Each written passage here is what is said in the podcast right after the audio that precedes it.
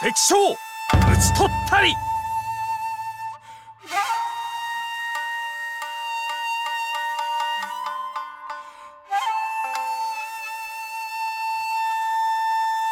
举杯笑谈今古事，日本战国无双志。Hello，大家好，这里是冲浪商店，我是诺亚。阿水，老吴，那个朋友，啊，我们书接上文啊，上文我们留了一个扣子啊，最后 说这个日本战国第一爱豆啊，高坂昌信非常著名的著作叫做《甲阳军舰》，哎，里面提到了在同时期的日本战国，列出了十七大武士，其中为首的呢四大将，排名第四名呢就是我们前几期的这个内容，织田信长啊，他是这么写的，叫做尾州平氏织田右大臣信长公。呃，你看前面写了尾州织田信长的出生地啊，平氏讲了他的这个血脉，右大臣嘛是织田信长的这个职位。那第三名的呢，越国管领入道上山谦信辉虎公，其实就是讲的上山谦信了，越后之龙啊。第二名呢就是甲州元氏法信院大僧正武田信玄公，就是他的这个绯闻男友。武田信玄，我们上回留的扣子就是这个第一名到底是谁呢？第一名就是今天我们的主角伊豆国平氏大圣院北条氏康公嗯，相魔之师，啊，相模的狮子，呃，应该算是叫后北条家的第三代的家主啊。因为前几期节目啊，我们只要一提到，比如说跟北条家有关的啊，都会出现一个名词叫关东地区。关东地区这些豪族啊，经常墙头草啊，里面的势力又非常的盘根错节，很多人就搞不清楚这个关东地区到底是个什么情况啊。所以我们今天在讲北条之前呢，先把这个关东地区啊给大家理顺理顺啊。吴指导，在日本历史上，关东这个概念一直在一直在变。嗯就最早的时候是飞鸟奈良时代，啊，啊那就比较早了。对，朝廷在东海道这边啊设立了三个关啊、啊，分别是东海道的铃鹿关、不破关，还有北陆道的这个爱发关。关隘东边就称为叫关东，西边就称为叫关西。对于现在的日本来讲，也是存在这个关东和关西地区的概念。对对啊，我们常讲的关西地区可能就是泛指的就是大阪地区，那么关东地区，呃，在日本战国时候不知道是以哪几块为主呢？关东这个概念在日本历史的不同时期，它代指的具体的区域的划分有细微的差别。你现在的关东、关西，关东就是东京都、东京都市圈，嗯嗯包括东京、包括神奈川、群马、啊，埼玉啊这些地方。群马县，嗯而且我们现在看很多的那个日本的一些影视作品的话，东京地区就是作为关东人，他们很看不起关西人，啊觉得关西人是乡下人？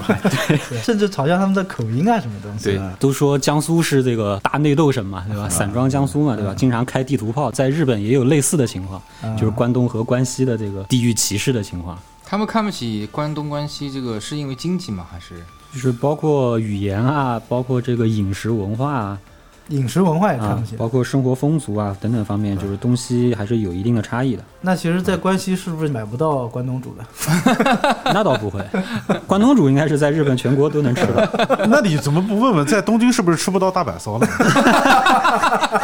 你要说饮食差异，就口味上，就是关东人啊，就东京人啊，嗯嗯喜欢吃酱油，口味比较重嗯啊，啊。蘸料？他们讲的那个叫什么蘸料？就包括他们拉面里面也会加加酱油嗯，啊啊，但是关西的口味呢就偏淡，以咸味为主，不会加那么多酱油。嗯对。哎，那这么听起来好像关西反而更高，级。生活感觉很健康嘛，对不对？最简单一个日本料理的就是巅峰是精髓啊，呃，怀石料理，怀石料理是哪里的？京都的。京都的对吧，就比较传统嘛。按照你如果现在去学日语的话，就是这个叫标准日本语啊，它就是啊东京地区的相当于日本的普通话嘛。啊但关西地区就是以大阪、京都、奈良这三个城市为核心的这个关西地区，嗯他们的口音叫做关西腔，蛮奇怪的一个腔调啊，就是跟标准日本语腔调很不一样。关东人呢就觉得这个关西人就是。呃，土的掉渣，哎，就觉得关西人很土，然后关西人呢又觉得关东人这个太装逼，就是这么个情况。对，这个关西腔我接触到的就是柯南上面，就是只要那个 服部平次，服部平次出场时候，就是那个关西口音的那个年轻人。对对对，永远是这个日本的这影视作品中一个非常大的一个梗啊。对，对，战国时期这个关东这个概念有所特指。织田信长那期一开始有提到，就是日本律令制之后分为了这个五级七道五级七道六十八个国嘛。对对对，到战国时候，这个关东地区特指关东的这个八个国，嗯。啊，分别是相模国、武藏国，嗯。然后下总国、上总国、安房国、长陆国，还有上野国、下野国，统称为叫关八州。嗯啊，啊关八州。在战国时代，如果从狭义上来说的话，只有这八个国算关东地区。哦，啊。你像武藏国的话，就是江户，江户啊就现在的东京啊，啊，江户就是在武藏国。嗯，镰仓就是在这个相模国，，对，镰仓就是在相模国。从平安时代不是日本那首都定在京都嘛？嗯啊，那个时代这个政治、经济、文化中心都是在关西地区。德川幕府之后，江户时代开始开始往东偏移嗯啊，所以关东地区后来是一直到现在都是成为这个日本的这个经济、文化和政治中心。啊，如果广义上的话，其实那个整个那一片儿都是的。哎，整个你说越中、越前、越后，包括更东北的出羽、陆奥，广义上都可以称为叫关东地区。对，因为我们看那个日本版图的话，其实它就是一个非常狭长型的嘛。幕府将军也好，还是作为统治者也好，呃 自己的小片区还管不过来呢。你要想统领全国，其实是一件比较困难的事情。日本有三个幕府时代嘛，第一个幕府时代叫镰仓幕府嘛，后来就变成了叫室町幕府，到德川家康就是江户幕府啊。在这个战国之前呢，主要就是镰仓和室町。镰仓幕府顾名思义，就是说将军把自己的这个行政机构和他的这个统治中心放在镰仓这个地方。嗯，关东地区的这么一个地方。那问题就来了，代表皇权皇室这个权力中心是在京都，对吧？是在西边，手伸不了那么长，那我就必须在西边设置一个职位去管理和监视这个朝廷。当时呢，镰仓幕府就设置了一个职位，叫做六波罗探题，探案的探，题是题目的题啊，六波罗探题这么一个职位，就是在京都，它有一个街区叫六波罗啊，就在这个地方设置了一个行政机构，就是为了监视整个朝廷的动向。鲍家街四十三号，对，类似于鲍家街探题这个意思啊。然后呢，到了室町幕府的时候，其实权力的重心又从东边移到了西边去了嘛。室町幕府当时就想说，东边没人管了呀，那东边我就设置一个类似于管理西边六波罗探题的这么一个职位，就叫做关东管理。早期的这个关东管理呢，基本上都是呃室町幕府将军这个足利家的人去担任的啊。但是到了第三代这个关东管理的时候呢，出了一个事情。当时呢，第三代的这个幕府将军啊，他有点不满足自己将军的这个称号，啊啊，他总觉得呢，我还要再往上拔一拔，最好能跟这个皇室扯上点关系，啊，所以他就不叫将军了，他就自称叫公方，公家人的这个公啊，方方向的方，有点像我们战国时期什么晋文公啊这种感觉啊。那这个时候同样是第三代的关东管领啊。啊，原来是将军派过去管理关东的嘛，他叫做足利满坚这么一个人，他觉得，哎，将军都能自称公方了，那我是不是反正天高皇帝远的，我也自称一个公方，啊，自称叫关东公方，啊，也叫做镰仓公方嘛，啊，因为他们办事处在镰仓，就相当于把整个日本分裂了，分裂成东西两个国家了。就等于他要和将军平起平坐。啊，对，都是足利家的人，凭什么你能当公，我就不能当公呢？对吧？大家都公一下啊，为什么没有当受的呢？受嘛，被压迫嘛，啊。然后到了第四代的所谓的关东公方啊，足利持氏啊，这个持就是把持不住的这个持啊，他有点把持不住了。膨胀了是吧？哎，膨胀了，能不能哎试探性的哎反抗一下你的这个视听不符呢？哎，结果就是战败而亡，就直接就铺开了。铺开的这个过程中呢，他儿子呢最后活下来了，也就从这个战乱中啊逃回了关东。他儿子叫足利成氏啊，成龙的这个成，想要其实复兴一下自己曾经哎他们这个关东公方在关东地区的这个地位。但是名字没起好，成事不足败事有余的成事。哎，他还有点厉害，他有点厉害的，就是有点像什么，就是《无间道》里面吴镇宇演的那个李永孝，啊，《无间道二》的时候就涉及到这么一个情节：黑帮老大倪坤被刺杀之后嘛，儿子李永孝从国外回来了，想要接手整个黑帮的事业。这个时候，他下面四大天王其实是有点不服他的。足利成氏，他随着老爸东征西讨去打西边那么长时间，回来人家不服他，对，没有人服他了。自从关东管领自称公方之后啊，他的这个副手协助这个关东管领叫做镰仓执事这么一个职位啊，当时就升级为了关东管领了。这个关东管理呢，一直是我们上回也讲到了，啊，上山家去做的。最早的时候也是足利氏的庶出啊，庶流是田山氏出任的。但是后来呢，足利氏的这个外戚上山氏啊强大了，把这个田山氏挤走了之后，就一直由这个上山氏世袭。而且这个关东管领他在室町幕府时期管辖范围可以说是非常的大领国就刚才讲的这个关八州，还包括了周边的一些小国家，像伊豆啊这些小国家，大概有十几个国家这么多。所以说呢，上山市它内部呢又分流出了很多的流派。那主要担任这个关东管理的呢，就是上山市的嫡系，也就是嫡流，叫山内上山家。啊，山就是大山的山，内是内裤的这个内啊，啊，山内是不是就是上山千信的那一支是吧？哎，对，就是上山千信后来承袭了上山名字的这一家，叫山内上山家。对，足利城市，你回来之后，山内上山家做关东管理这么长时间，我不服你的。所以在这个时候，关东的势力呢就变成了两支，一个是以足利城市为代表的所谓的关东公方，第二个呢就是以山内上山家为代表的这个关东管领。那现在是两个势力，大家可以记一下，因为后面的势力呢还会不停的增加啊。那这两派呢就开始发生了内斗啊，史称享德之乱。享德之乱的开端是什么呢？就是这个足利城氏啊，暗害谋杀了当时的关东管领叫上山宪忠这个人。两方争斗的这个过程中啊，由于镰仓这个地方呢战略位置其实不是特别的好。哎，所以当时足利城氏呢就把自己的居城移居到了下总国的古河这个地方，就改称叫古河公方了。啊，就从此以后就没有关东公方或者镰仓公方的说法了。整个关东就两股势力，一个叫古河公方，一个叫做关东管领。啊，山内上山家的关东管领，关东已经闹成这个样子了。那西边的真正掌权的这个足利将军啊，幕府将军不能再这样放游这个关东地区这么乱下去了。啊，当时第八代足利将军足利义政啊，是为了与这个古河公方足利陈氏对抗，就派了自己的弟弟叫做足利政之前往关东，意思呢取而代之。之前的古河公方我不承认你，我自己派我的亲信替代你。这上面来人了，对，上面来人了。结果这个足利政之呢，到了关东地区，其实里面的各种关系错综复杂嘛，哎，各种黑帮啊，各种帮派，不是说你来了就走马上任，把这个原来的古河公方挤走的。所以呢，他暂时呢就在伊豆国的这个田方郡的枯月地区啊，他定居了。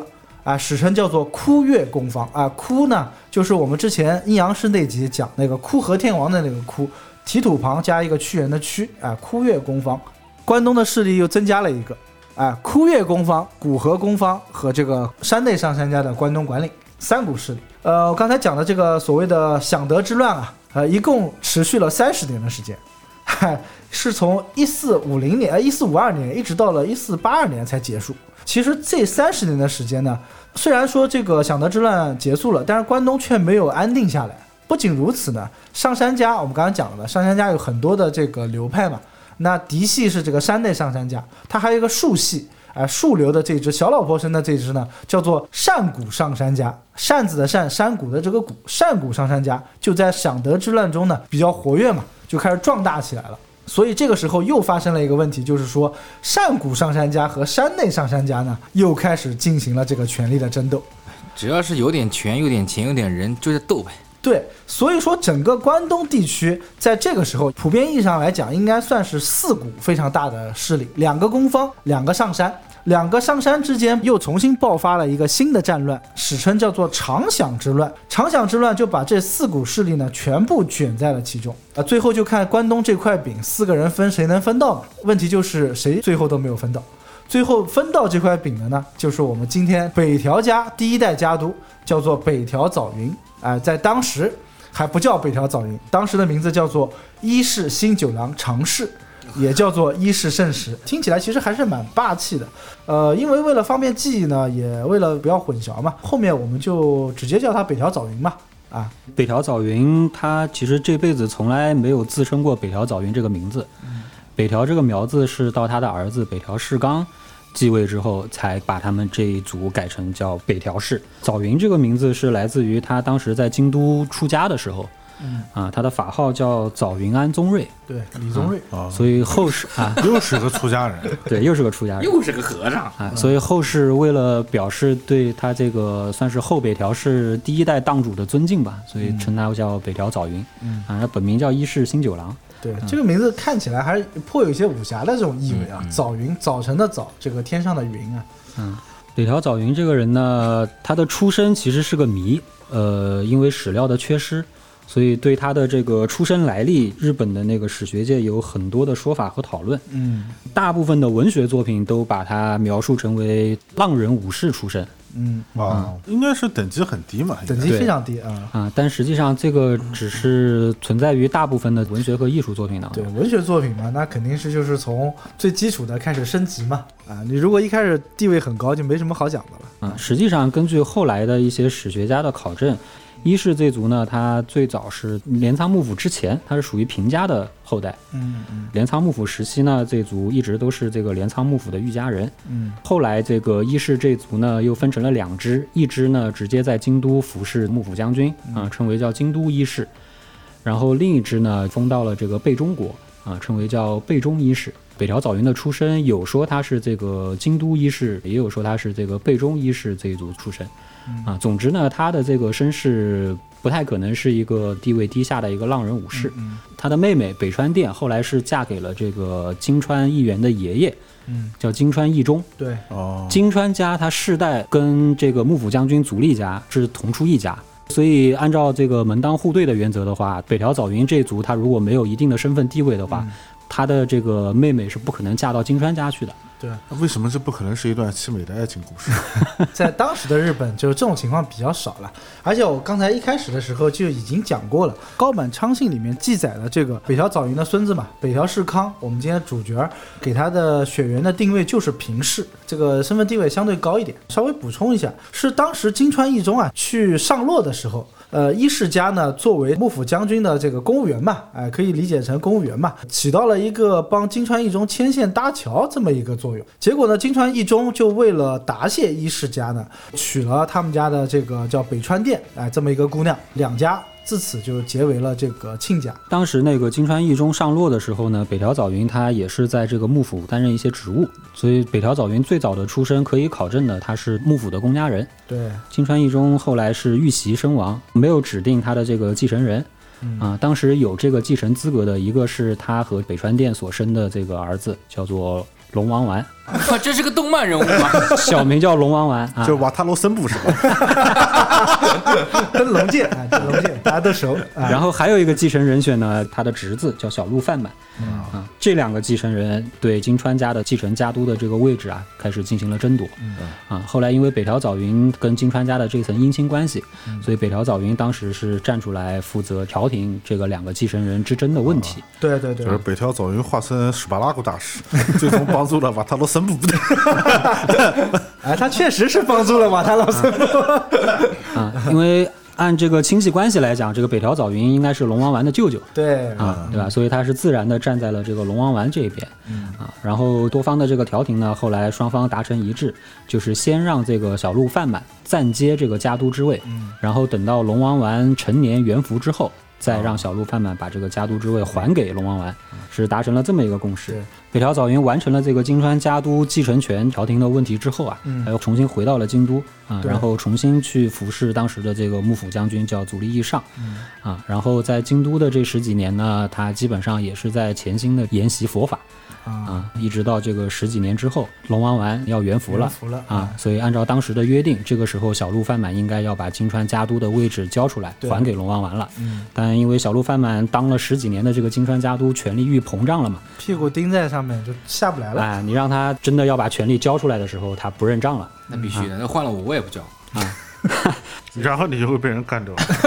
啊，所以这个时候，这个龙王丸和他的母亲北川殿找到了北条早云啊，说：“哎呀，我们孤儿寡母被人欺负啦啊！这个小鹿贩们现在不认账了。”北条早云接到这个消息之后，第一时间回到了骏河国，经过一系列的这个精密策划吧，先下手为强，以北条早云为首，然后联合了当时龙王丸的一些家臣，暗杀了这个小鹿饭满。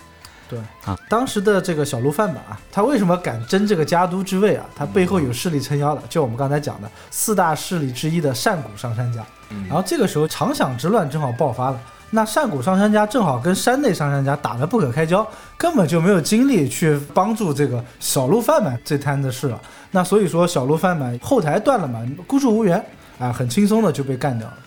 龙王丸顺利的拿到了这个家督之位之后，嗯呃，正式改名叫做金川世卿啊，也就是金川议员的爸爸。对，鼎鼎大名，金川议员的老爸。嗯，北条早云因为这件事呢，对金川家立下了大功嘛。然后这个金川世卿为了感谢他啊，就跟他说，这个郡和国内，你只要看上的有钱的这些郡，你随便挑一个，我封给你。啊，但是呢，北条早云当时挑了个什么地方呢？他挑了一个这个骏河国和伊豆国交界的一个地方，叫做这个新国寺城。这个城呢是相当于一个穷乡僻壤的地方，嗯，骏河国当时最穷的一个地方。他的这个决定让金川世心很吃惊嘛，他，说你怎么挑了这么个穷地方？啊，但实际上的话，可能北条早云的野心已经从那个时候定下了这个基调，啊，因为新国四城它是在郡河国和伊豆国交界的地方，所以当时很有可能他是想把这个新国四城作为据点，开始想要一步步的吞并掉伊豆，想在这个关东地区打下自己的基盘。对啊，骏河呢这个地方呢，其实它不属于关东，但是呢，它却是关东地区的类似于门户，进入关东地区是必经骏河的。但伊豆呢，那就是关东的范畴之内了。就是明眼人一看呢，北条早云已经开始往关东地区迈出自己的第一步了。这个孩子对自己的职业很有规划，很有规划，很有规划，并且他当时啊有一个记载啊，说他在这个新国寺城这个地方呢，改变了当时的呃税法税率，因为当时呢是所谓叫一公一民，公家和百姓是百分之五十来分，然后呢他改成了叫做四公六民，民众拿六，我公家只拿四，其实为了利于民，对会有很多的人来投靠他，得民心。对，而且你想原来最穷的地方人一多，那就不一定是最穷的地方，对对。后来呢他还做了一件事情。就是直接就出家了。哎，我我想问一下，就是为什么我听到的所有的有头有面儿的人，都要有一个出家的过程？在那个时这是必候是一个须要的嘛？潮流，就相当于你身上纹了个身一样。啊，一方面其实刚刚水哥讲的也是对的，就一方面有这种精神的印记嘛。啊，其实北条早云跑到关东地区来，他有一个身份的，他是公务员嘛。但他出家之后，我如果再还俗，我就跟幕府没有什么太大关系了，你知道吧？啊，所以他出家其实也是他一步步想要伸手的这么一个环节之一。出家之后呢，法号就改名叫做早云安宗瑞，啊，所以后来就是叫北条早云嘛。为什么叫早云？啊，就在这个地方。前面在讲到关东局势的时候，也是提到这个关东这几十年啊，一直都是在不断的这个战乱当中。对，在这个一四九一年的时候，前面有提到这个枯月公方嘛，第一代当主足利政之死了之后，啊，他留下了两个儿子，一个叫足利润童子，一个叫足利茶茶丸，对，两个很萌的名字。啊就仿佛是在看神龙斗士的感觉。当时的这个足利政之呢，指定的这个继承人是足利润童子。对他比较宠爱他的这个老三啊，润童子啊，哎 很润啊。足利政之病死了之后呢，润童子的这个兄弟足利茶茶丸杀害了这个润童子，然后夺取了枯月宫方的继承权。对，然后在这一起争斗当中呢，北条早云嗅到了这个机会啊，因为枯月当时的这个寓所是在伊豆国，足利茶茶丸发动这次政变，夺取了枯月宫方的权力之后，关东地区。正在进行一场大规模的混战，也就是这个山内上山家和上谷上山家的这个关东的长响之乱。对，啊，足利茶茶丸呢是作为山内上山家的这个盟友，为了响应山内上山的这个军事行动，然后倾巢而出，导致枯月他的这个大本营啊空虚。当时北条早云也是瞅准了这个机会。前面说到兴国四神这个地方很穷，嗯啊石膏也很低，他当时的这个手上的军队只有区区两百人，两百人啊，只有两百人的部队。那这个税法改的好像 也没什么用啊。然后他当时是立刻向他的这个外省金川世卿又借了三百人的兵力，一共五百人的兵力。好的，啊，然后分兵十路，做了十 分还叫分兵吗？五百人分兵五路，做了十艘船，也就是说一艘船五十个人，啊，奇袭了伊豆。当这个北条早云的军队出现在枯月寓所的时候啊，枯月公方以及当地的豪族就完全没有任何准备，甚至有人以为是这个海盗入侵啊，啊。想都没想就投降了是吧？对，直接卷铺盖就跑了，等于把伊豆这个地方就是拱手让给了这个北条早云。嗯，啊其实这件事情还有一个问题啊，是什么呢？就是这个枯月公方足利正之死了之后，他不是宠爱这个润童子嘛，对吧？嗯然后呢，足利查查丸是他们家的长子，跟这个润童子呢是同父异母的。嗯，哎，他不仅杀了润童子，他还杀了润童子的老妈，叫圆满院。对关键问题是这个人运气很背啊，他们家还有一个二儿子，叫做足利义臣，正好在西边被拥立为了当时的足利将军。这个足利义澄和老三润童子呢，是属于异母同胞的这个兄弟，那他当然不能坐视不管啊。所以北条早云呢得了将军令嘛，呃师出有名，哎，师出有名，利用这个名头，直接把这个枯叶宫方给灭掉了。整个关东的势力呢，少了枯叶宫方，但是呢，潜移默化的又增加了北条早云这么一个势力了。嗯，比如说枯月宫方也就短短的历经了两代，啊在第二代这个足利茶茶丸手上就哎直接被北条早云给灭了。对，北条早云早期的时候呢，他主要是占领了伊豆国的这个北部地区嘛，同时呢，伊豆国的南部地区呢，这个时候又发生了大地震。啊，结果那些本来反对北条早云的那些豪族啊，基本在大地震中啊也剩不了几个人了。北条早云就笑纳了伊豆国，南北就统一了，感觉没有费什么力气。没费什么力气。嗯对，就是锦鲤上升啊，对，而且 伊豆这个国家，就是个人觉得是有点像这个关东地区的后花园这么一个地方。它以前是用来流放罪人的。然后呢，伊豆半岛呢有很多的温泉，它的特产是什么呢？是那个水哥应该比较了解，山葵，还有日本的名酒，山葵我知道是做芥末的原料，就是吧？跟芥末应该还是有点小区别啊。是吧？对，有点像度假村这么一个地方。你后花园这个词用的得斟酌一下，嗯，某种意义上也是墓地的意思。你像人生后花园。北条早云呢，他有这么一句名言，叫做“该活的人让他活，该死的人让他死”，这就是政治。有传说说他曾经做过一个梦啊，人家给他解梦啊，说梦到了一个老鼠在啃两棵杉树，那个树倒了之后呢，那只老鼠呢就变成了一只老虎，啊，其实这个东西就是很字面意思了。那这个时候，关东的两大权力争夺者啊，两个上山家嘛，正在打得你死我活。北条早云就梦到这个老鼠变老虎这个过程啊，暗指的就是他自己的这么一个发家史。对，嗯，你说的这个是《北条五代记》里面的这个说法，嗯嗯嗯，这是个野史啊，很多人都喜欢用梦境来掩饰他们自己的政治野心啊。对，也很正常啊。那这么说来，你看整个关东地区，你说牛逼的人，到最后，你看武田信玄也是个出家的，上杉谦信也是个出家的，北条早云也是个出家的，出家人惹不起，不是不是都说出家人放下屠刀立地成佛嘛？这些日本的出家人，他们如此的残暴，究竟是人性的扭曲，还是道德的扭曲？就反过来了是吧？放下佛经，拿起屠刀是吧？对，顺利的吞并了伊豆之后，北条早云相当于是奠定下了自己的家底吧。嗯啊，他的下一步目标往北边投向了这个相模国。嗯啊，因为从地理位置上来说，伊豆它是一个半岛，伊豆的西北面是骏河国，骏河国是金川家的嘛。嗯然后这个北条早云跟金川家也是有这个姻亲关系嘛，关系非常好。其实有点从属的关系。对，还有一种说法就是北条早云其实是从属于金川家。对对对对，啊，有这个主从关系在。舅舅嘛，嗯啊，毕竟不能取而代之。啊，然后伊豆的西北边就是相模国啊，相模国我们前面也说到了，它是属于这个关东地区嘛啊，既然往西北骏河国我不能动，那我只能往东边、东北边去发展啊，所以目标自然的就投向了这个相模国。对，而且相模国之前那个镰仓郡就是相模国了嘛，所以其实相模就相当于是关东地区的这个经济、政治权力的这个中心了。嗯，攻略相模之前，幕府还正式给了这个北条早云册封。任命他为伊豆守护，标志着北条早云正式的成为了一名这个战国大名，同时也脱离了金川家的这个控制。说到相模国呢，可能还要再交代一下这个背景，因为当时相模国它是属于这个善古上山家的这个势力地盘，势力啊范围算是那个善古的。善古上山家当时的家督叫上山定政，他把这个相模国呢分为了东西两部分，西边的驻守小田原城的这个叫做大森氏赖，然后东边驻守三崎城的叫做三浦石高，啊，分封给了手下的这两个人。嗯现在北条早云他的目标投向了相模国，从这个地理位置上来说，西相模是最靠近他的地方。对，所以他的目标自然而然地指向了这个小田原城。但是小田原城的城主大森氏赖呢，这个人不太好惹，这个人是个狠角色。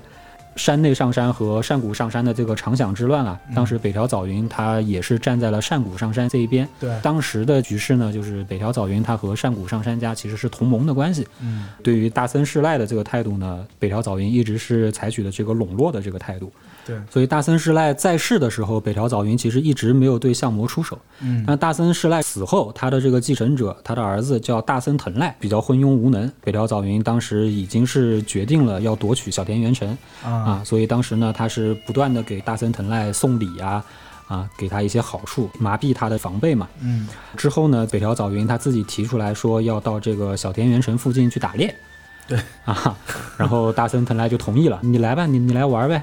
啊，北条早云就趁打猎的这个机会啊，带了几百个人，以狩猎之名，然后进入了这个相模国。当天晚上，据说啊，北条早云用了当年田丹复国的时候用的一个火牛计，对，火牛阵，在牛的牛角还有屁股上都绑上这些易燃物，点燃之后呢，这个牛受惊吓之后就冲出去乱跑啊，然后身上都着着火，让小田原神产生了混乱啊，然后趁乱夺取了这个小田原神。小田原神当时那个守军以为是大军将至嘛，因为他不知道有多少个人，只看到就下面很乱，嗯哎，所以后来就直接出城投降了，应该是嗯，直接逃跑了，应该是啊，直接逃跑了，直接逃跑弃城而逃，哎，啊弃城而逃 啊！所以偷袭了这个伊豆之后，北条早云继续采取这种偷袭的手法，又夺取了这个西向魔国的小田园城。对，这座城池呢，其实是给整个北条家带来无限荣耀的一座城池。是的，嗯啊，但是北条早云他没有在这个小田园城居住过嗯啊，他当时的本城是在九山城，啊，是在这个伊豆伊豆的九山城，韭菜的韭，九山城。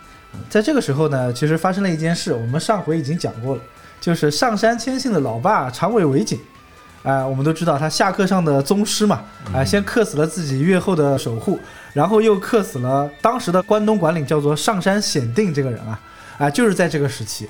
然后这个时候上山显定死了之后呢，也就是说山内上山家就出现了大乱。那作为和他为敌的这个上古上山家一看，哎，肥皂掉了。对吧？这个时候我不得不去捅一下你屁股吧，就给其实这是什么比喻？这是什么逻辑？啊，啊，这个时候又给北条早云找到了一个机会啊，他就是一个机会主义者。啊机会主义者，所以说趁你上古去打上山的时候，那我就把你上古的地方该吞食的吞食，该兼并的兼并，螳螂捕蝉，黄雀在后，所以这个也是一步步的呢，去把这个相魔国整个国家慢慢的给蚕食下来了。啊、当然这个里面呢，其实也涉及到很多问题啊，比如说当时的古河公方，啊，不是还有个公方的吗？古河公方，呃，家里面又产生了家变啊，然后那个两个上山啊，又开始站队，搞得很乱。这个时候，北条早云趁乱把整个相魔国给拿了下来。相魔国拿下来之后呢，第二年，当时的北条早云已经八十八岁，高寿啊，他就隐居，把自己的家督之位啊传给了自己的儿子，叫做北条氏纲啊，郭德纲的这个纲，北条氏纲。然后第二年他就辞世了，享年八十八岁啊。哥在日本能活到八十八也算高寿了啊。但其实这个也是北条早云一生当中的一大谜团，就是他的实际的年龄。其实是八十七岁，这个北条出生也是个谜团，对死也是个谜团。嗯，就因为他出生是个谜团，所以他的实际年龄无法去考证，啊就没有一个定论。长得年轻，嗯，就如果辞世的时候是八十八岁的话，那他当时在偷袭伊豆的时候，他其实已经六十二岁了啊，啊。按照很多的文学创作，都是把北条早云塑造成一个这个大器晚成的一个形象嘛。啊，啊，真正开始走上他人生巅峰，是从他六十岁之后才开始走上人生巅峰的 对，这这个是有点晚了啊。啊。但这个可能可信度不是那么高。首先，在日本战国时代，这个人的平均寿命啊，活不到那么长。活不了那么久。对，第二个的话，他在六十岁之后才达到他人生巅峰，搞了这个偷袭伊豆啊，然后奇袭小田园啊这些壮举吧。啊，但是这个可能感觉是有点在神话。对对对，嗯，听故事呢，对。到了那个一九九几年的时候，日本他们自己的学者啊，在对比了一些史料之后啊，确定说那个北条早云应该是出生在一四五六年，然后他当时夺取伊豆的时候呢，应该正好是三十八岁壮年的时候。嗯这个年纪就差了将近有二十几岁啊，啊，所以可能北条早云去世的时候啊，可能也就是六十几岁，六十岁左右啊。这个符合当时的年龄的这个大数据啊。这样讲的话，日本人没有墓的吗？祖坟是吧？可能在战乱的时候毁已经毁掉了。已经毁掉了，扒出来测一下都看同位素嘛。技术没这么高。不是他六十几岁，他的家族里面居然也没有出现什么什么下课上啊，什么家臣叛哎乱、啊。，这个就是哎这这就是北条个就是北条家家很厉害的一点。后面讲到北条氏康的时候再讲啊。好，嗯嗯在关东这个长达十八年的这个长享之乱，也就是山内上山和山谷上山两家互相争斗的这十八年间啊，嗯其实最后两个上山家都没捞到什么便宜，啊，受益的是他。受益的是北条早云啊，让北条早云捡了一个大漏。这几方势力打了半天，回过未来说怎么我们国家好像多了一股新兴的势力啊，还不断的在成长。嗯，啊，该死的死，该残的残。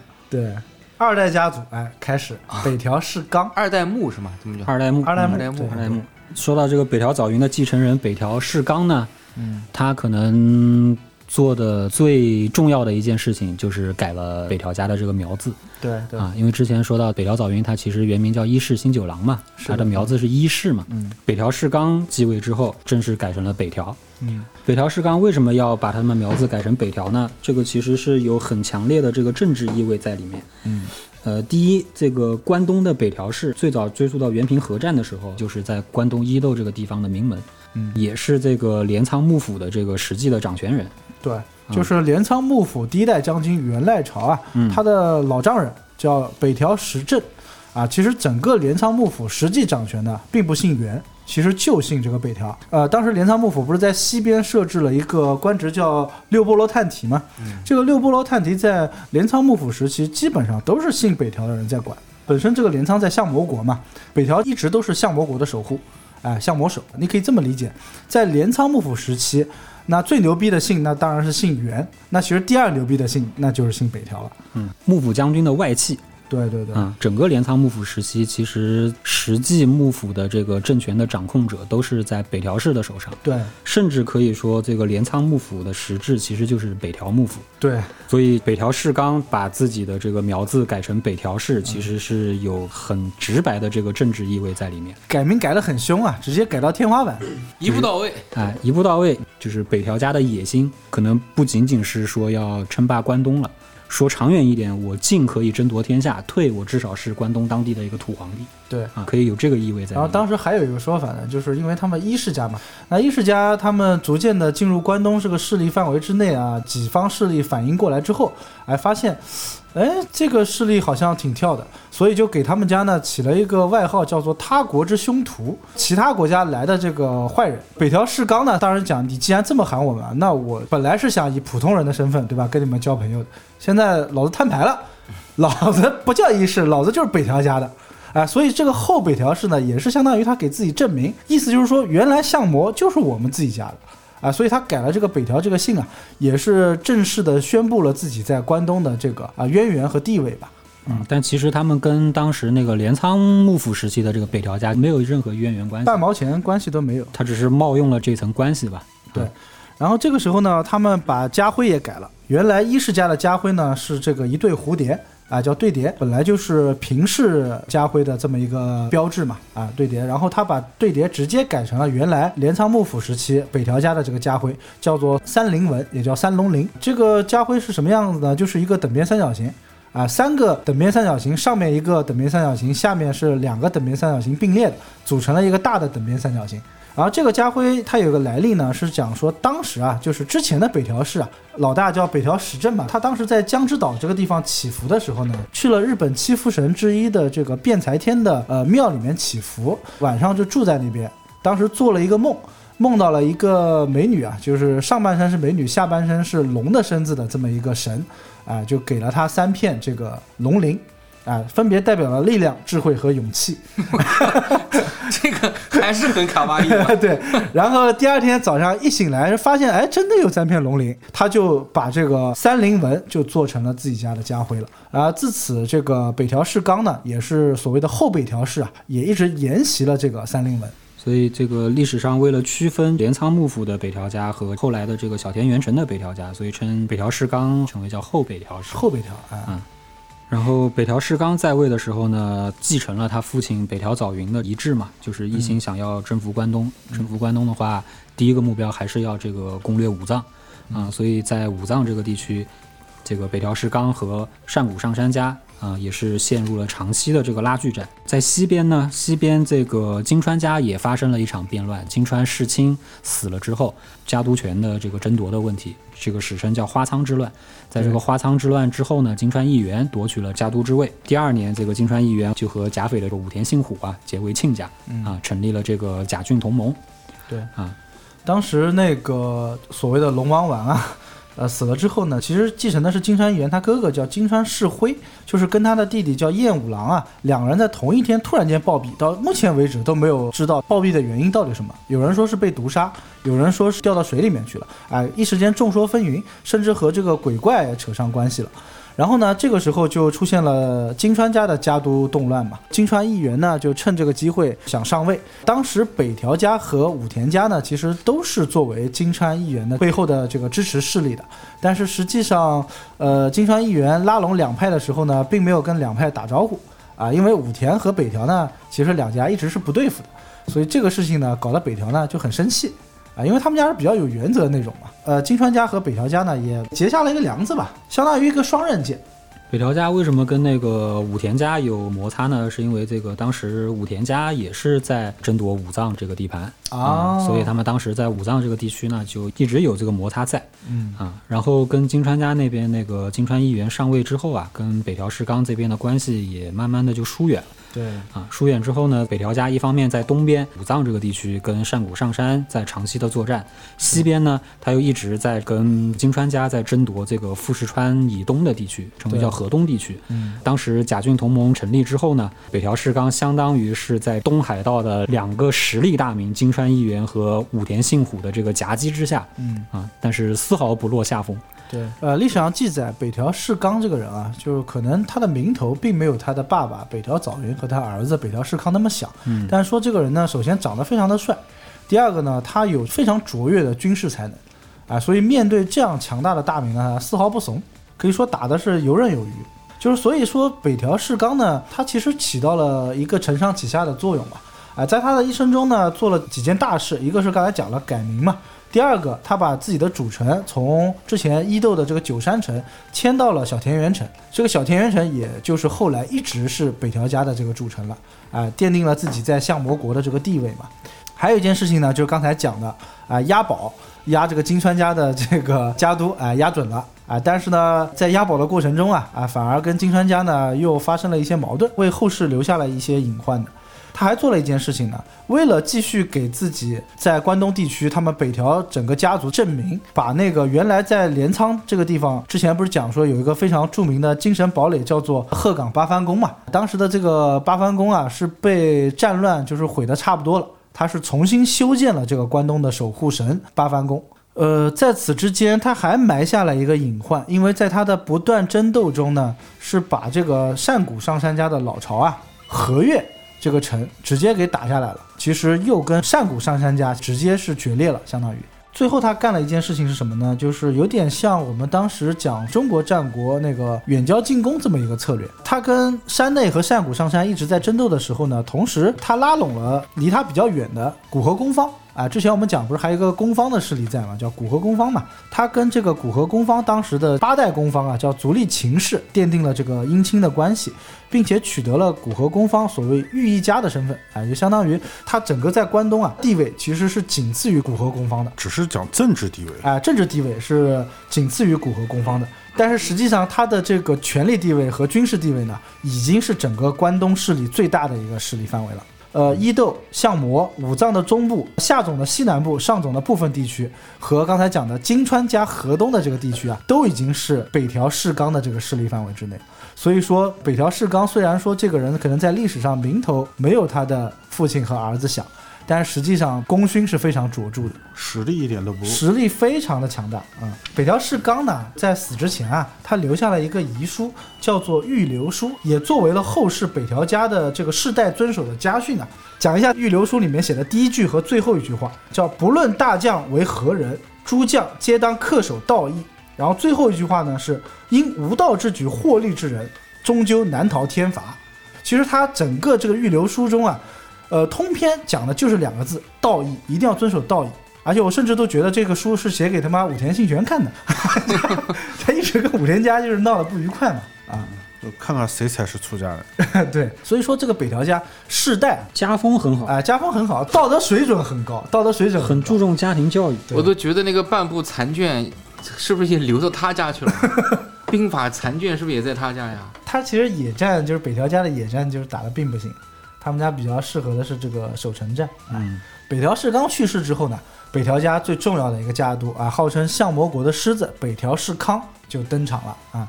第一武士是吗？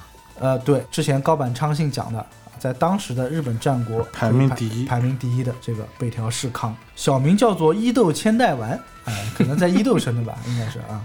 然后元服之后呢，就取名叫北条新九郎氏康。新九郎本来是他爷爷的这个名字嘛，啊，叫北条新九郎氏康。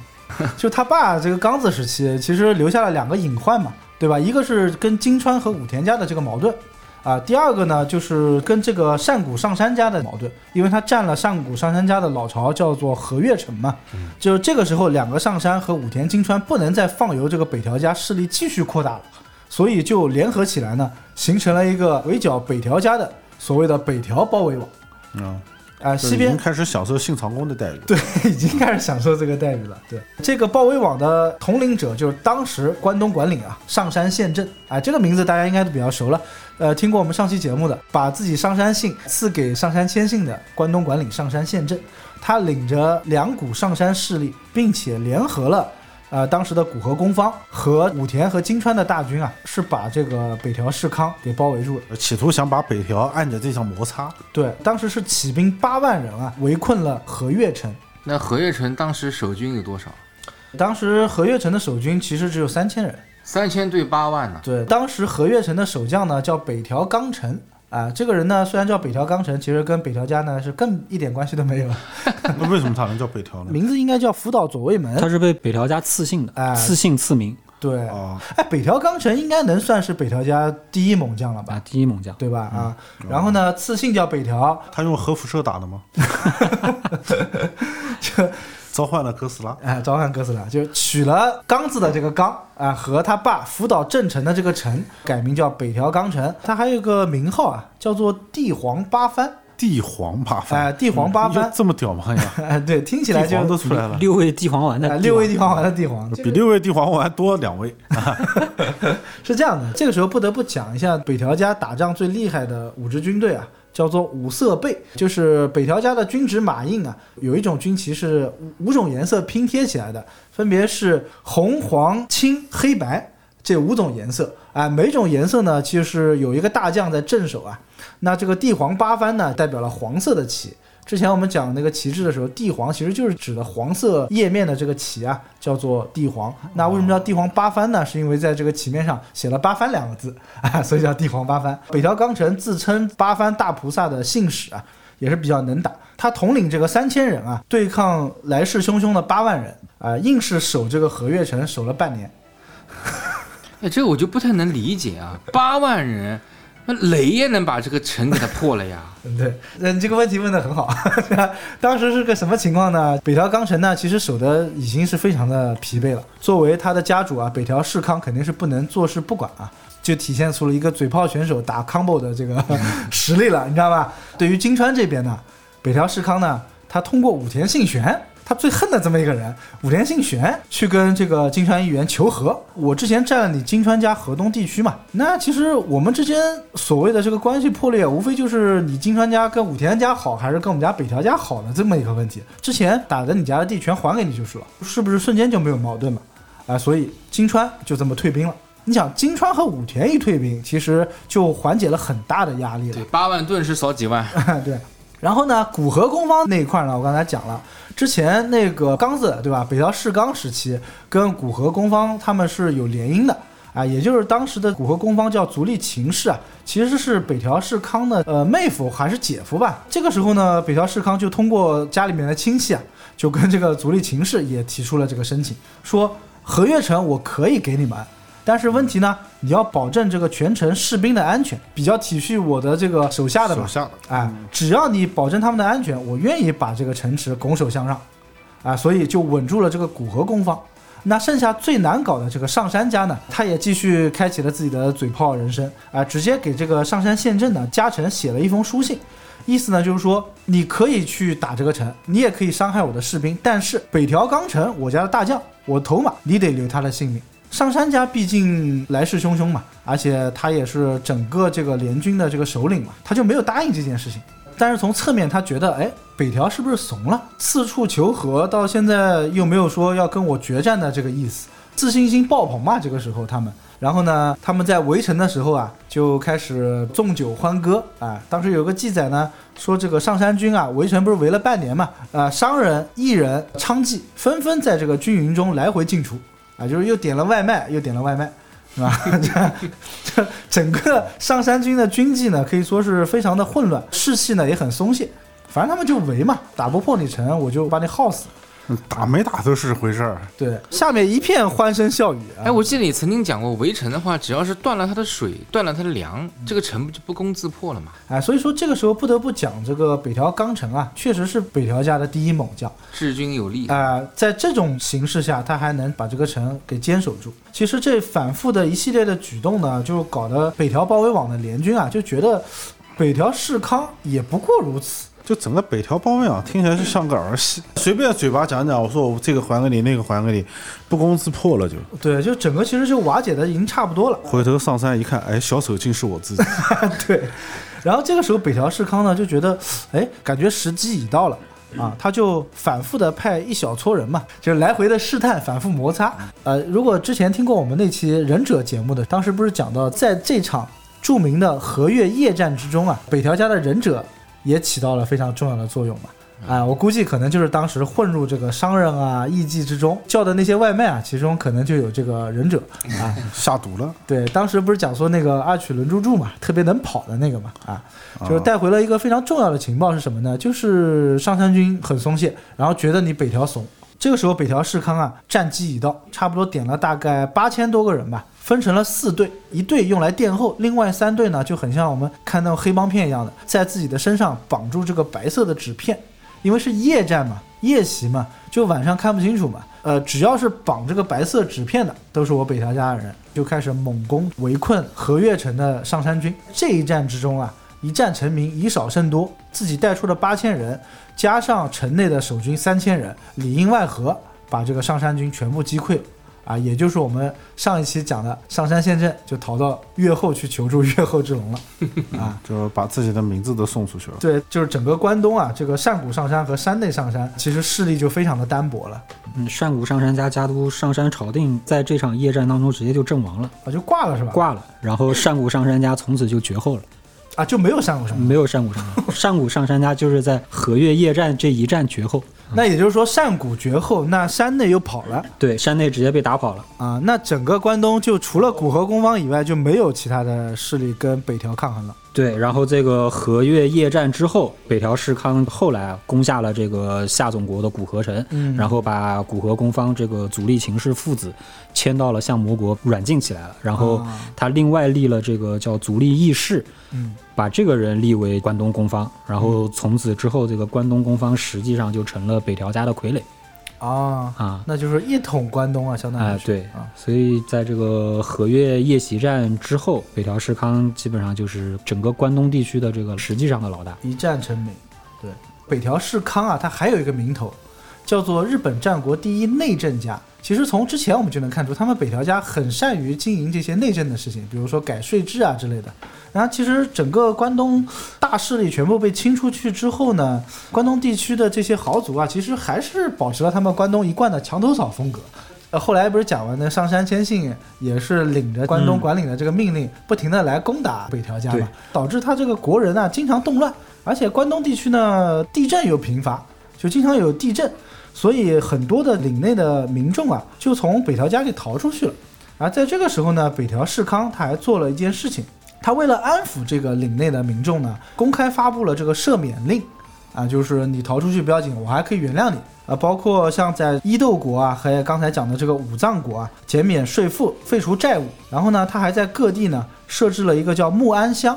啊，木安乡就是方便你打小报告嘛，啊，就是检举揭发的这么一个 意见箱，啊，意见箱，对，所以说这些农民呢，你如果想控诉这个所谓的中层的管理者吧，你就直接哎写信打小报告就可以了，设置信访办，哎，信访办，对，舆情监控，哎，舆情监控，对，所以这一系列的举措呢，其实也给那个关东地区不大稳固的民众基础啊，呃，稍微缓和了一下吧。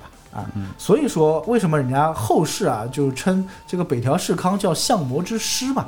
啊，这个狮子其实是有佛教意味的。啊，我们封神时候讲文殊菩萨的这个坐骑就是那个青狮嘛，文殊代表了这个大智啊、智慧，所以说这个狮子也象征了在佛教中的意义，象征了这个智慧，象征了无畏和这个吉祥的含义啊。本身北条家早云到世刚到世康，对自己国内的民众啊，其实都非常好的啊，比较亲民。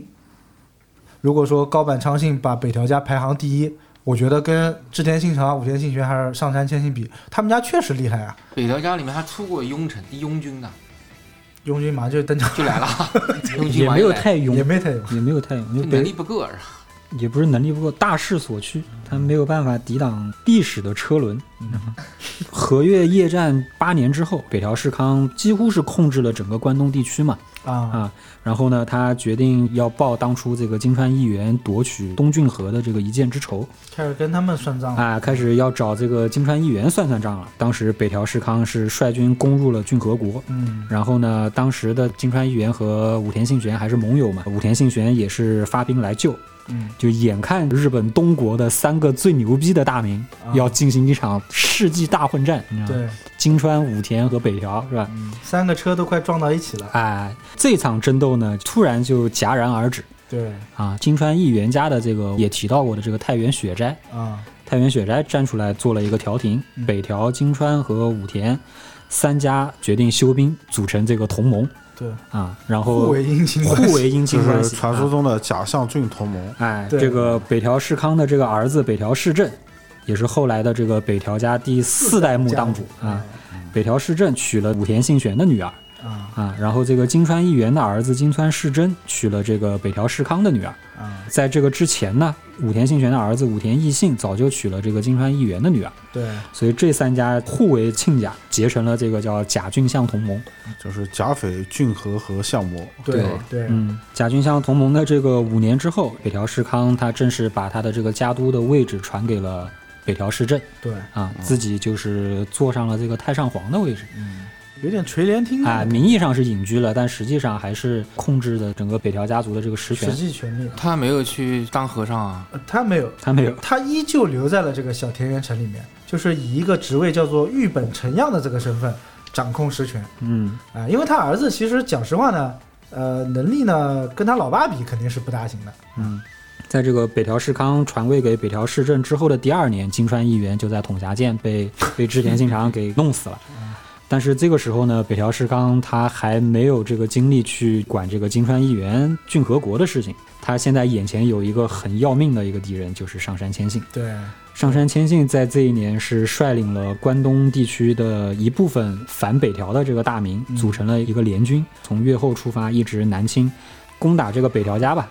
上杉谦信为什么要来打北条家呢？一个北条家在关东地区的势力啊扩张的太大了，直接威胁到了这个越后上杉家的利益了。第二个呢，因为甲军相同盟的关系，武田信玄和上杉谦信本来就是两个死对头。啊对，啊，所以自然跟上杉家的这个关系肯定也是很恶劣的。基于这两点原因吧，然后上杉谦信就纠结了这个关东地区的部分的反北条的大名，开始攻略这个北条家啊啊。当时的北条氏康呢，在房总国这个地方跟李建家还在打，啊，不重要。然后听说上杉谦信带兵来打之后呢，立刻回军相模，然后同时呢向盟友金川家和武田家求助。嗯不得不说，金川家还是比较够义气的。虽然当时金川议员刚死嘛，金川家还是一片混乱嘛，嗯但是金川家还是派出了这个援军，驻扎在这个和越城啊，啊。然后呢，这个上杉谦信呢，当时率着大军，他有足够的这个兵力优势，是分兵围住了这个和越城和古河城啊，啊，围而不打。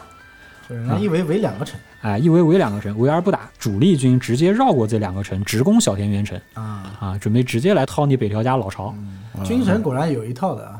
集结到小田园城下的这个军队啊，号称有十万人之多。对对对，其实我们上期讲过，大概八万人嘛，八万多人。嗯北条氏康呢，也是采取了之前在和越城夜战之前的这个坚壁清野的这个套路，嗯啊这个套路，然后死守这个小田园城，包括他的盟友金川家和武田家，还有他的一些这个游击部队，不断的在上杉谦信的这个后方的后勤部队去进行骚扰。嗯上杉谦信围城的期间啊，关东地区还发生了这个自然灾害，啊，发生了饥荒，对对，所以上杉谦信当时在关东这个地区没有足够的这个粮草补给。不能打一路抢一路了。哎，对，上杉谦信的联军在围攻小田原城久攻不下的情况之下，被迫撤退。然后呢，北条家在这个上杉谦信撤退之后的话，又迅速北上，又收复了在武藏国和上野国的这些失地嗯啊。然后那个武藏国、上野国的这些墙头草的地方豪族啊，啊 又表示臣服于啊这个北条家啊。所以啊，这一次小田原成是抵住了这个军神上山谦信十万大军的这个围攻嘛。对对对，啊呃那这场战役是北条时康打的，还是他儿子打的？嗯，其实真正统领军队的应该还是北条氏康。就等于他已经隐退了，然后只是做他只是幕后大佬。他只是名义上的隐退而已，他还是实际掌权的。北条家呢，他就好个隐居，你知道吗？对，他只是名义上这个北条家家主，现在是我儿子对摄政了对啊，实际上做什么决策啊，各类的这个还是北条氏打仗还得老子来。对哎对，这边还有一个小故事啊，就是想说这个为什么北条氏康这么不放心他家儿子北条氏政呢？他观察自己儿子吃饭的时候啊，吃这个日本的茶泡饭，他儿子北条氏政呢总是不能把这个茶泡饭的饭和水的比例调得很好。就是北条氏康觉得吃喝拉撒的事情你都管不好，那你怎么管理国家呢？那请问茶泡饭的黄金比例应该是什么呢？茶泡饭这东西啊，就是你的那个调味的汤汁啊，应该一步头加到位啊，啊。但是他发现北条氏政在吃饭的时候呢，就经常先加一点，然后吃吃觉得味儿不够，再加一点。吃个茶包饭要调好几次味道，他觉得这个儿子不行。这个掌控欲这么强，对啊，讲的没有错啊，就是家庭教育很首先优柔寡断，北条氏康呢，先打退了上杉谦信，在统辖间之后呢，金川家的势力逐渐式微之后呢，那武田信玄这个老阴逼啊，坐不住了。哎，开始想要瓜分这个金川家的势力，那势必遵守道义的这个北条家呢，肯定要跟武田信玄开战了。金川义元死了之后嘛，武田信玄和三河的德川家康都开始觊觎骏河国这个地方了，想要瓜分这个金川家嘛。金川氏真当时是向他的这个岳父北条氏康来求助，嗯还是没抵住德川家康和武田信玄的这个攻击，对。啊被这个德川家康和武田信玄联合瓜分了这个骏河国，然后金川世贞自己呢也被迫逃亡到了这个小田原城，啊，啊，这件事情呢也就标志着这个甲郡相同盟的彻底瓦解啊，彻底的破裂。嗯啊，在这个情况之下，北条氏康又开始发挥他的这个政治手腕。甲郡相同盟破裂了嘛，他开始找到了昔日的这个敌人上杉谦信，敌人的敌人就是朋友哎，跟这个上杉谦信结成了同盟，称作叫越相同盟。嗯，不是说那个古河公方已经成为了北条家的傀儡了嘛？那上杉谦信说：“哎，我承认你古河公方是你的傀儡。”然后这个时候呢，北条氏康讲：“哎，那我承认你是名义上的关东管理。互相戴了个高帽子。哎并且这个北条家嘛，后来也是把自己的三子啊，北条三郎给到了上杉家，作为了养子。说到北条三郎，有个好玩的事情，他叫北条三郎，对吧？啊他其实不是北条氏康的三子，啊，是吗？他是他们家的老八。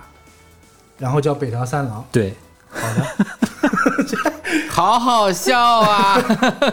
就日本人取名字，正常情况下，老大、大郎、老二、二郎，啊然后三郎、四郎这样排下来。所以他的全名应该叫北条三八郎是吧？他就叫北条三郎。古代日本人取名字有一个很好玩的一个地方，嗯，太郎、次郎这种嗯，他不一定严格按照顺序来排，想叫几郎叫几郎。对，就跟抓周一样的，抓到几就是几。就刚我们说到这个北条三郎，他名字叫北条三郎，但其实他是他们家老八。再举个例子，比如说真田幸村和他的哥哥真田幸信，嗯嗯，真田幸村的小名叫真田元次郎，他是老二，他叫元次郎。次郎啊。但是他哥哥真田幸信小名叫真田元三郎，啊，就是你喜欢哪个数字，你就要几郎，啊就跟那个幸运数字嘛？幸运数字，哎选球服一样的 啊、有一种解释是什么呢？就是可能当时家里生的多啊，啊。然后呢怕老大死掉，怕老大死哦掉，，取个贱名，然后故意取个借名，三郎叫大郎。如果我们家这个老三死掉了，人家就说，哎，你们家这个，你看他们家老大死掉了，其实不是老大哎其实我们家死的不是老大，其实我们家大郎是老三，哎，我们家老大还活着。很明白。嗯，这日本人真狡猾。所以那个北条早云叫一是新九郎，他也不一定是老九，是吧？对，他累不累呀？所以日本人这名字确实有很搞笑的地方，你知道吗？次郎、三郎、八郎，不是日本人的取名字很搞笑，日本人他就很搞笑。啊，所以这个北条家的这个北条三郎啊，就作为人质送到了上杉谦信家。然后上杉谦信因为他自己不近女色嘛，也没有子嗣，他就把北条三郎收为养子。哎，补充一条啊，北条三郎他有一个很大的，他有一个很响的 AKA 啊，哎，这个北条三郎啊，他有一个很响亮的 AKA 啊，号称关东第一美男子啊啊，所以上杉谦信为什么这么喜欢他啊？大家可以脑补一下。哦，被上杉谦信收为养子之后，改名叫这个上杉景虎景。虎啊啊，北条氏康和这个上杉谦信结成同盟之后，这件事情大大的刺激到了这个武田信玄啊。结盟之后的同年十月份，然后武田信玄出兵直接攻打相模，嗯啊，然后也是当时包围了小田原城。对然后这一次呢，北条氏康继续采取这个坚壁清野的战术啊，啊，然后又是缩在这个小田原城里一招鲜面不出来。吃遍天。哎，一招鲜吃遍论守天。城战，北条家从来没有怕过任何人。对，当时战国时代最能打的两个大名都拿小田原城没有办法，嗯所以后来小田原城也是得到一个称号，叫做不落的小田园。嗯，也叫战国第一奸啊，臣。也称为战国第一奸臣。武田军围小田原城又没围下来，然后在这个撤退途中呢，北条氏康还主动出击去追击武田信玄。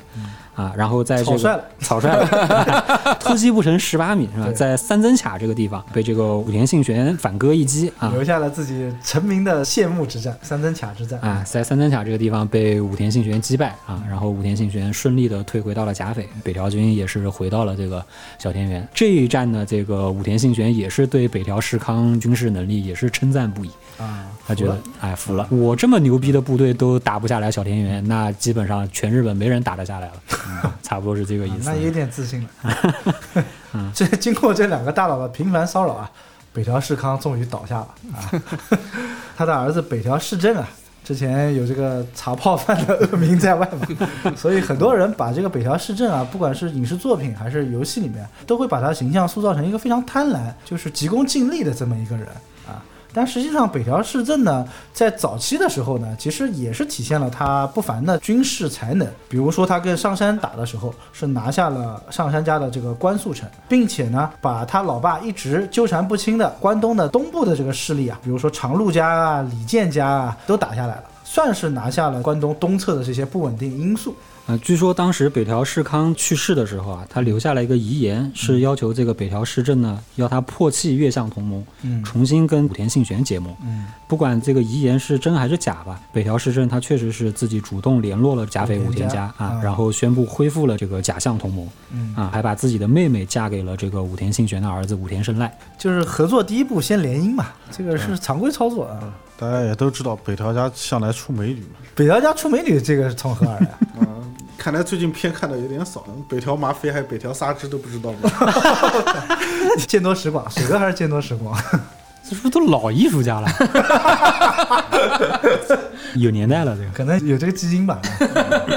美女不美女我不知道，反正他们家世代这几个家主啊，长得都是蛮帅的。嗯，上杉谦信死了之后，嗯，不是爆发了这个玉馆之乱嘛？对对对啊，玉馆之乱。然后当时北条氏政也是借着这个机会带兵攻入了这个越后国，同时要求同盟方的这个武田胜赖，当时武田信玄也死了嘛，嗯啊，要求这个武田胜赖同时出兵援助。但是呢，武田胜赖虽然应同盟之邀也出兵了，反水啊，哎，临阵反水，上山谨慎贿赂了这个武田胜赖，嗯让武田胜赖直接退兵了。那就因为这件事呢，这个北条家和武田家 又结下了梁子，同盟的关系又出现了这个裂痕啊对，对双方再次从同盟关系转向了这个仇敌关系对，反正这个北条、上山和武田啊，在正反之间来回横跳啊。所以在北条氏政当权的这个期间呢，嗯他基本上和这个武田胜赖也是在互相攻打，但是呢，双方谁也没讨到便宜。关东东边的这个上野国和下野国也是不断的在发生一些小规模的一些叛乱。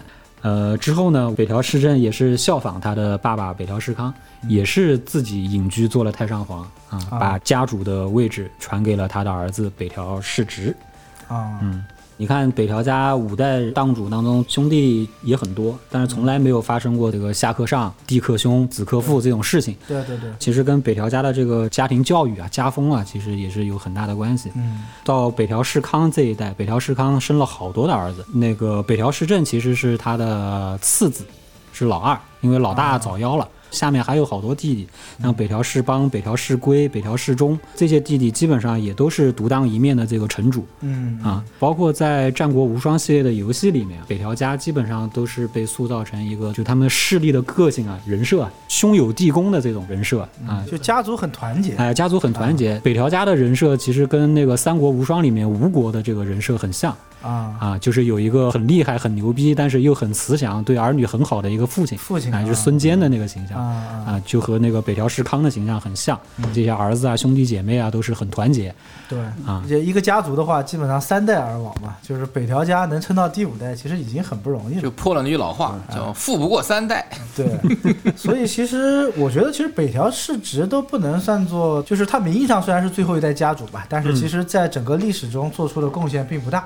然后在北条氏政时期呢，其实到玉馆之乱爆发之后啊，自己的弟弟上杉景虎也是在在这场战乱中兵败而亡了。北条氏政呢，其实他感受到了这个历史的车轮啊在不断的前进啊，他也是觉得当时织田和德川的联军，其实在整个版图上实力其实已经是不容小觑了。呃，在北条氏政当政的期间呢，织田信长已经是如日中天的一个状态了。对对对，啊，那个北条氏政把家督位置传给他儿子世直之后的第二年，嗯，织田信长就消灭了那个甲斐武田田胜赖赖他们家啊。织田信长派了这个龙川一义龙川一义啊来到上野国，然后成为织田军在关东地区的这个统帅。对，后来就直接任命为关东，管理对，直接后来就对，直接把他任命为关东管领了。嗯嗯啊，北条氏政呢也是很小心翼翼的在处理这个跟龙川一义，包括跟整个织田家的这个关系。对对对啊，对于织田家就臣服了。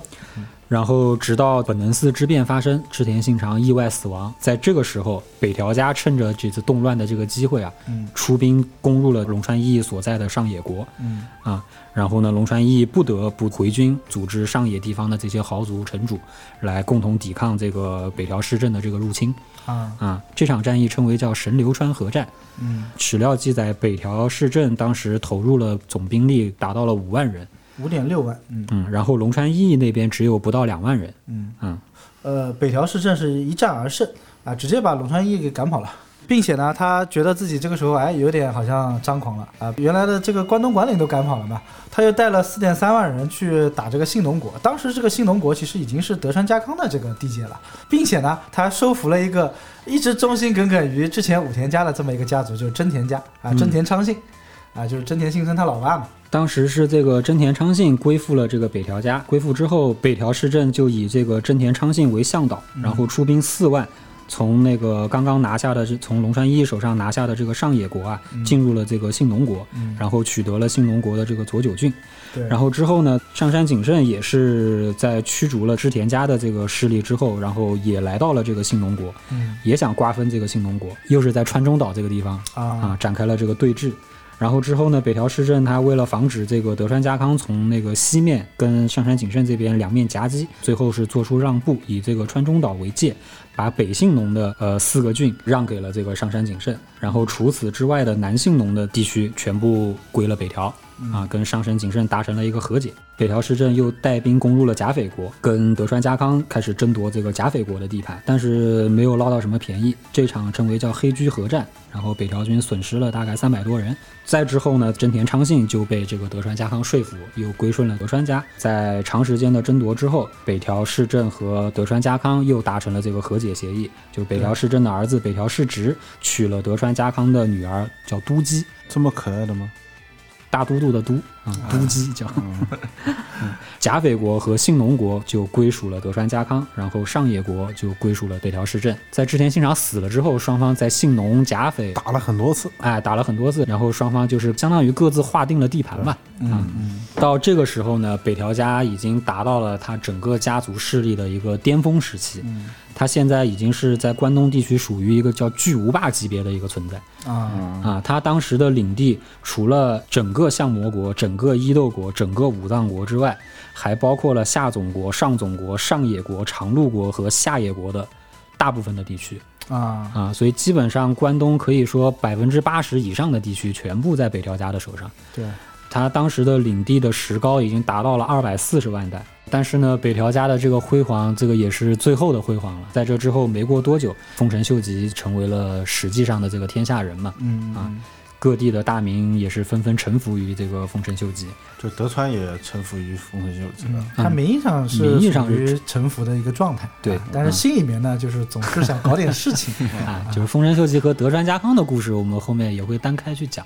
对对对，啊就等到丰臣秀吉的篇幅，我们到时候可以再讲对。，然后这边主要就是交代一下这个北条家最后的这个结局了。嗯是被丰臣秀吉给灭了。对，因为北条家这个其实还是有不断膨胀的这个私心的嘛，嗯所以他多次的举动呢，其实是对丰臣秀吉触怒了权力的在藐视藐视、挑衅，并且对丰臣秀吉权力的一个僭越。因为丰臣秀吉成为实际上的天下人之后呢，他要求那个北条氏政来列席这个聚乐地啊，啊，当时北条氏政没去就，喊他开会不来。导致这个北条家灭亡的有一个很著名的事件，叫做明湖桃城事件。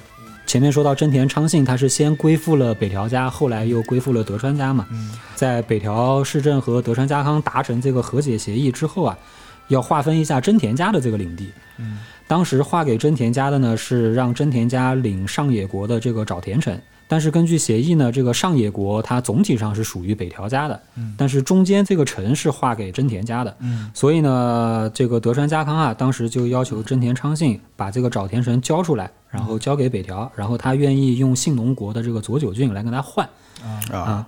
但是呢，真田昌信呢不同意，然后真田昌信就背叛了德川家，然后联络上杉家，爆发了这个真田家和德川家的上田合战。北条家这个时候呢，对于真田家不履行这个协议啊，也很不满。丰臣秀吉这个时候站出来作为调停人。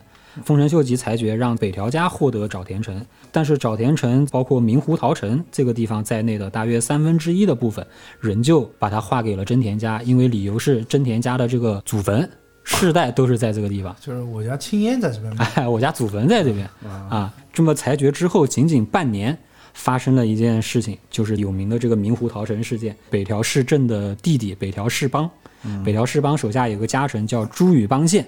啊，朱羽邦宪这个人，他当时是沼田城的城主，打下了明湖桃城，也就是说，他直接出兵把明湖桃城从真田家手里抢过来了。就是小弟帮我把之前我得不到的城给拿回来了。啊，这个举动直接触怒了这个丰臣秀吉，也是最终导致丰臣秀吉要讨伐北条家的一个导火索。当时丰臣秀吉还颁发了一条政令，叫关东总无事令，对，就是就不。准打架了。哎，对，他就让你们关东之间的大名不允许进行私斗关东别挑事。啊，大明之间给我和睦相处，不要互相打。北条家明显是违反了这条政令啊，所以这件事是直接触怒了这个丰臣秀吉。当时丰臣秀吉是集结了全国的西国大名、九州大名、四国大名、水陆大军，共计二十二万，然后来讨伐这个北条家。对，打这个小田园城。嗯当时小田园城里面的军力其实也比之前我们讲的都要多了。当时他的军力大概有五点六万人左右。当时北条氏政也是要面临抉择啊，要野战还是打守城战，啊，最后经过这个叫小田园评定，最终决定还是采取跟之前一样的策略，就死守小田原城。当时北条家的战法呢，如果说用踢足球布阵来看的话，他摆的战法叫十零零战法，就是他家所有的人全部守站在球门口，全部守在了小田园城，然后其他的什么武藏不要了，上总不要了，下总不要了，所有的国家都不要了，没有其他的办法了。眼看着自己的原来的这些城池啊，外面一步步的这些支城一个一个被拔掉，对然后最后小田园城就是变成了一座孤城。对固守这个小田园。当时那个他的弟弟北条氏邦驻守的波形城，以北条氏邦出家为前提开城投降。九山城随后也开城投降，然后丰臣秀吉呢，还把当时攻破的这个八王子城斩获的这些首级啊，全部铺在这个小田原城下，嗯然后整个小田原城就是士气很低落。日本战国史上最响亮的名号不落的小田原城，这一次没有成为北条家的守护神，对，对。在二十二万大军围城三个月之后，被迫开城投降。对，第五代家督北条氏直啊，据说是没有经过他老爸的同意啊，单独自己开城投降了。然后北条氏政和他的这个弟弟北条氏照作为直接责任人被勒令切腹。啊，对。第五代当主北条氏直是被流放。后世有人分析，丰臣秀吉这个二十二万大军浩浩荡荡一路过来呢，带的粮草大概在二十万担左右。这个粮草呢，可以支撑他这个二十二万大军大概不到五个月的时间，四个月半左右的时间。他是三月一号出的兵，丰臣秀吉。比如说北条家这个小田园城能撑过七月份，撑到八月份，可能就能守住这场灭顶之灾了。其实也不太可能。对，历史哪有那么多可能性呢？吧？对对对，其实也不太可能。因为丰臣秀吉当时几乎是集结了全国的兵力。就是总结一下吧，最后我觉得总结一下吧，就是你看这个北条家，虽然说可能名声没有什么织田信长、德川家康、丰臣秀吉、什么武田信玄、上杉谦信这些人名头这么的响亮。啊，但是其实通过我们通篇讲下来，北条家有很多个所谓第一的这个称号。第一代家主北条早云被称为叫窃国名人，说他是在日本战国历史上的第一位战国大名。啊，有这么一个称号。三代家主北条氏康呢，又被称为第一武士嘛，四大将之首，也是日本战国的第一名政家。那刚才讲到他的儿子北条三郎，又是关东第一美男子，世代守护的主城小田园城，又是战国第一奸臣。他们家其实还有一个非常厉害的人物，被称为叫关东第一文人，军师级别的这么一个人物啊，叫北条焕安，是北条氏康的叔叔，号称叫黑衣宰相，是一个僧人，无论从这个内政啊还是军事上面都非常的有能力啊，并且说北条焕安这个人呢，他精通茶道、连歌，然后乐器会尺八、一面鼓啊，并且有自己的这个尺八的白金单曲啊，叫这个龙落。啊，这首歌据说是一直流传至今的，并且他弓马娴熟，在温泉、枯山水这些方面呢，其实都有自己的造诣。啊，他不仅是造温泉厉害，并 搓宝之王，搓背搓得好。他对经营温泉其实很有自己的一套。刚才讲了嘛，伊豆国生产温泉嘛，也是为北条家提供了很多的这个军费的支撑，并且他是这个传说中北条家封魔党的这个领袖。也不愧这个北条家是首屈一指的这么一个战国的家族啊。然后最后我们用这个北条氏康的辞世诗啊，来结束今天的这个节目。北条氏康呢，在他死的时候是没有看到这个乱世的结束了。死之前回想起自己在小田园城时的美好时光，留下了这么一句话，叫做“当空飞鸟，绵亘远山，乱世何时能了？”啊，就很短的一句话。啊，很惆怅的一位政治家。对。